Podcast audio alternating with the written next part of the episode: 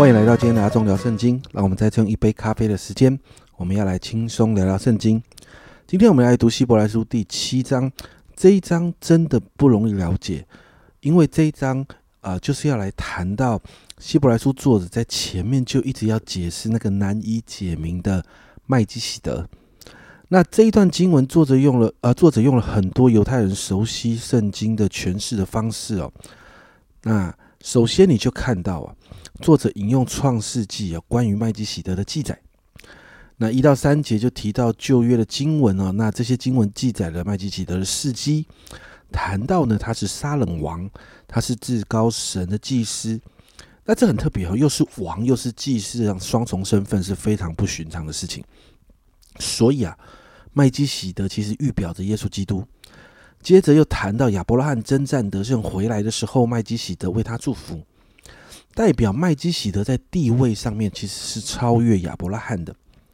甚至亚伯拉罕把自己得来的十分之一给了麦基喜德，那代表呢？他也承认啊麦基喜德的崇高身份。那接着呢，麦基喜德的名字是公义和平安，也预表着耶稣基督啊，因为耶稣也代表着公义和平安。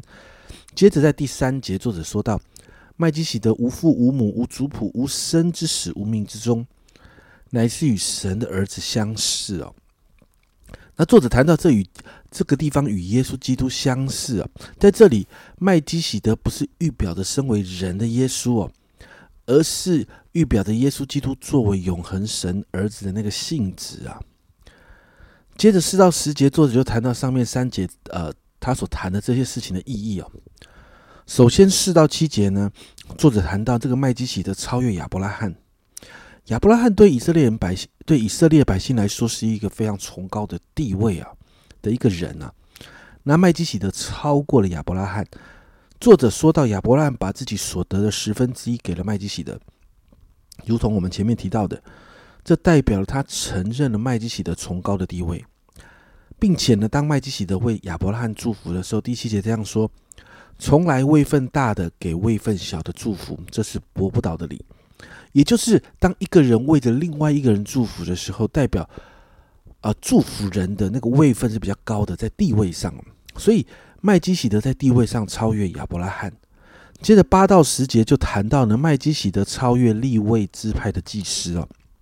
作者说到，当亚伯拉罕给了麦基喜德自己所得的十分之一，也就代表亚伯拉罕的后裔立位给了麦基喜德十分之一啊。为什么？因为当时呢，这个立位哈，立位是立位是亚伯拉罕称作是应该是孙子哈，孙子呃曾孙辈的哈，所以呢，你就看到哈，呃，好像当亚伯拉罕给了给了麦基喜的十分之一，就好像立位也给了麦基喜的十分之一啊。摩西律法当中规定，立位人收取各支派的十分之一，但是立位支派的祭司是会死掉的哈。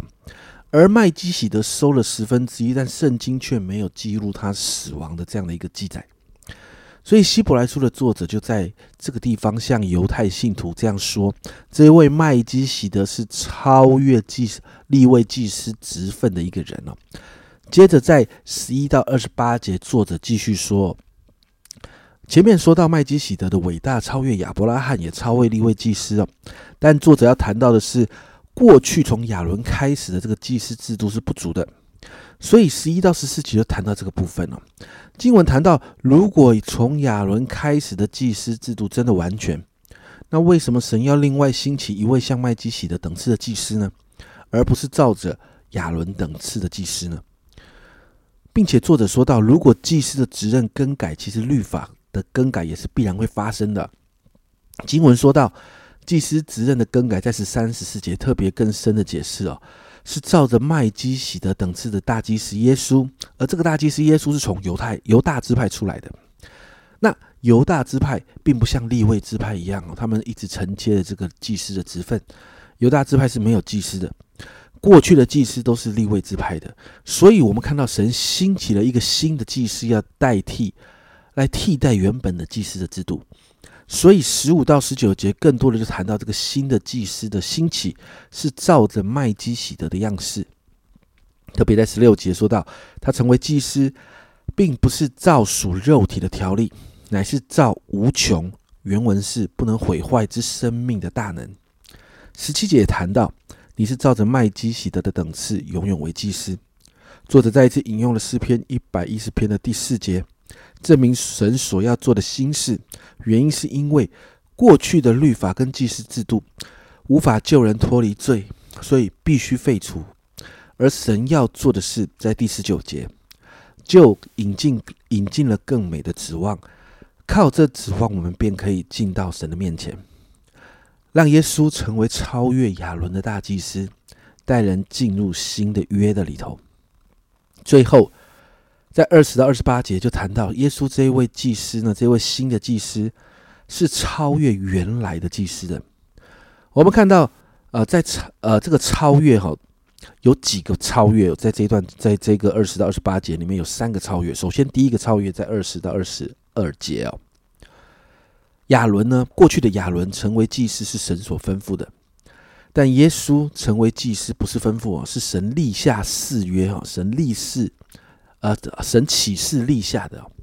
二十一节这样说：因为那利他的对他说，主起了誓，绝不后悔。你是永远为祭司，因此耶稣成了更远、更美之约的中保。接着二十三到二十五节。我们再一次看到一个超越过去的祭司很多，但是人因为会死嘛，所以呢，祭司就无法长远活着，也就没有办法长远的在祭司这个位置上哦。一段时间人死了就得换。但是耶稣是神的儿子，二十四节就这样说：这位祭司永远长存的，他祭司的职任就长久不更换。也因为这样对人来说是一个很大的保障啊，所以二十五节作者这样说。凡靠着他进到神面前的人，他都能拯救到底，因为他是长远活着替他们祈求。而最后一个超越在二十八到三二十二十六到二十八节，过去的祭司因着自己也是罪人，所以每一天都要为自己的罪献祭赎罪，才能够为百姓的罪献祭赎罪。那耶稣不一样，耶稣是无罪的人哦，所以呢，这里经文这样说哈。像这样圣洁、无邪恶、无玷污、远离远离罪人、高过诸天的大祭司，原是与我们合宜的。所以啊，他一次把自己献上，就完成了赎罪的祭，也完成了救赎的工作。所以，耶稣祭司的职分是从是超越亚伦开始的这个祭司的职分。二八节做了一个结论哦：律法本是立软弱的人为大祭司，但律法以后启示的话是立。儿子为大祭司，乃是成全到永远的。经文就到这边结束。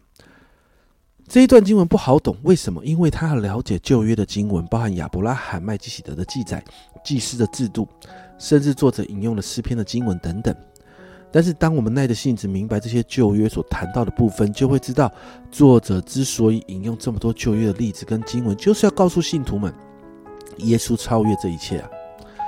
而且。他的超越带下的救恩，带领我们进到新的时代。耶稣开创了一个新局，家人们，这是福音很重要的部分。从人的堕堕落到耶稣带来的救赎，当我们了解了这个真理，我们就能真实的向主感恩。我们是被救赎的一群，因着神的恩典，我们能够在新约的时代领受救恩，恢复与神的关系。这一切都是耶稣带来的祝福。因此，我们今天向主来感恩哦，感谢主，让我们有份在这个救恩里面。感谢天父在创世前就预备了救恩，感谢耶稣愿意付上这个代价完成救恩。这一切都是让我们可以蒙福，可以得救。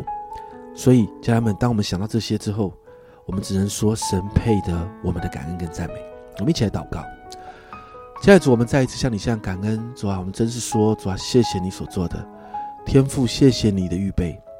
耶稣，谢谢你的牺牲与摆上，让我们这一群不配的人，主啊，我们可以得到救恩。因着你的超越，开创了新局，让我们这些在新约里面的人，主啊，我们得偿这样的恩典。谢谢主，主啊，我们真说，当我们越发的明白，我们就说，主啊，我们越越是真的在你面前献上我们的感恩，献上我们的赞美。主啊，你配得，主啊，你永远配得。谢谢主，这样祷告，奉耶奉耶稣基督的圣名求，阿门。家人们，耶稣的超越还有更美的约。这是我们今天所谈到的。神早就预备耶稣要带来救恩，所以我们真的感谢神，我们活在耶稣所开创的这个新约当中哦。这是阿忠聊圣经今天的分享，阿忠聊圣经，我们明天见。